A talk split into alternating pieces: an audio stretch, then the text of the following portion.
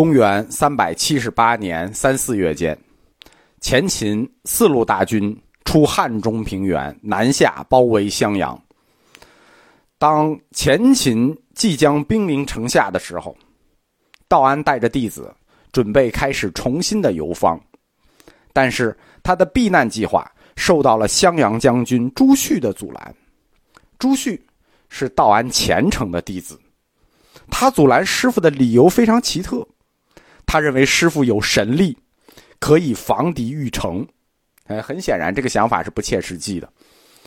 道安在意识到自己已经不可能离开之后，决意疏散弟子，将众弟子派遣到各地，身边只留下十几个学生，就是从北方时代从小一直跟随道安的，不愿离去。《慧远传》记载，道安召集弟子，将他们遣散，分章图众，各随所知。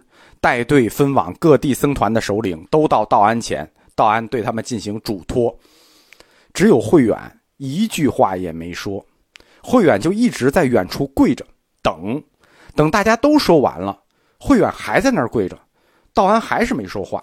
慧远就说：“独无训序，俱非人力。”什么意思呢？师傅就不跟我说话，这是为什么呀？道安曰。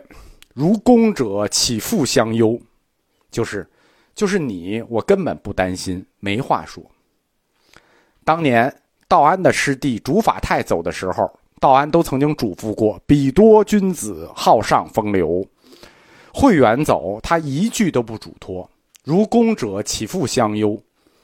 该传的都传了，该说的都说了，再没有多的话。这预示着慧远将成为道安的接班人。公元三百七十九年四月七号，襄阳城破，守将朱旭和道安就一同被捕，借往长安。襄阳失守，就意味着南方门户大开，东晋破国指日可待。但是发生了公元三百八十三年的军事奇迹，北府兵在淝水之滨以七万大军破苻坚百万雄兵。直接导致了这个强大的北方帝国全面崩溃。在前秦的废墟中，羌族的另一支后秦姚氏崛起。道安僧团四散之后，有的去了四川，有的去了南京，有的去了广东，但是主体部分没有走远，顺江而下来到江宁地区。因为你这么大规模的僧团，需要有大施主才能生活，也得有固定的场所去修行，对吧？那几个基地，它的规模都支撑不住这么多人。而江陵呢？江陵地区的统治者是恒氏，恒氏财阀嘛，财力雄厚，兵力强大。恒氏一族在整体上又支持佛教。江陵地区在道安第一次新野疏散的时候。就已经派弟子来到这里，建立过两座寺庙，一座长沙寺，一座上明寺。当时做的准备就是逃难的时候接应一下。我们讲新野疏散的时候讲过，就各地先都有个点儿，万一再逃难呢，还有接应。这回就用上了。所以在横氏的江陵地区，就形成了襄阳僧团的后续——江陵僧团。江陵僧团可以看作是襄阳僧团的一个延续。在江陵，弟子们因为想念和担忧师傅，就把道安的画像挂在寺里，每天对之礼拜。善男信女们不知所以啊，不知道挂的是谁啊，也都跟着跪拜，称道安为印守菩萨。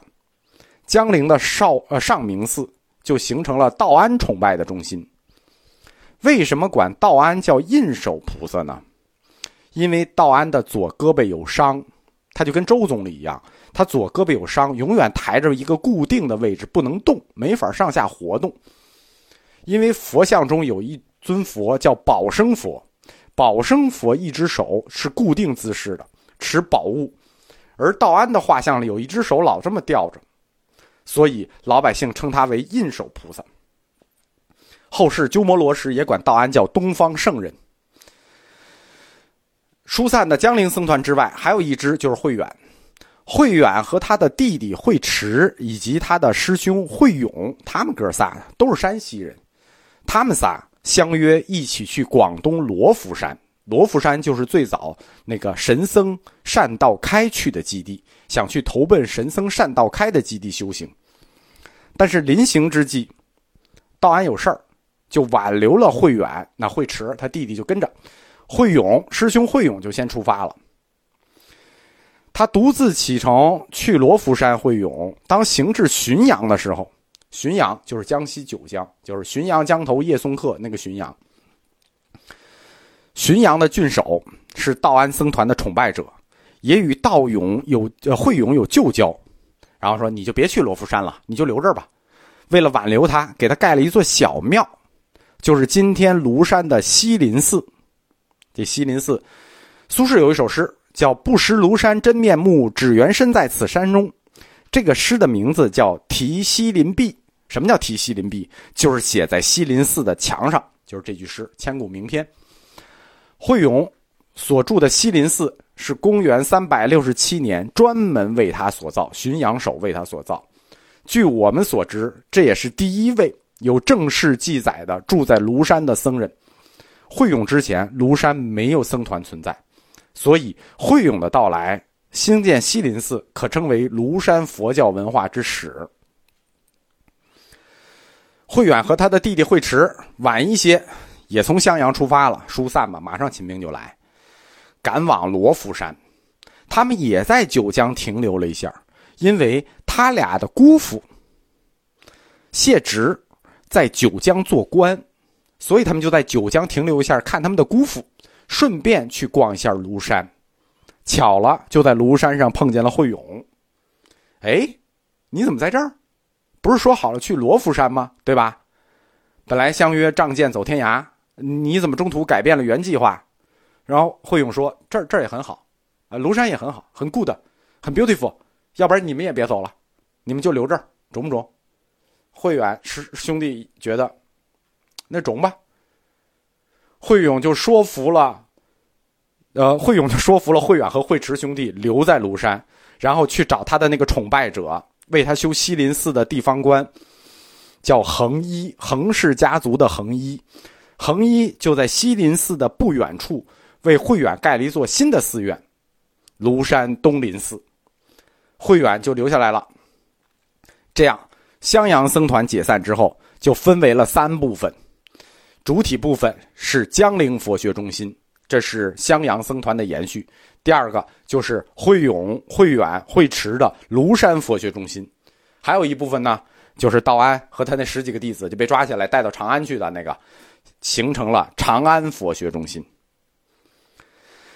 道安被前秦的军队裸到长安之后，哎，俘虏啊，就开始了他学术人生的第三个阶段——长安时代。这是道安大师人生的最后一个阶段，在这个阶段里，他最大的学术成就是领导了中国佛教第一个国家级译经场。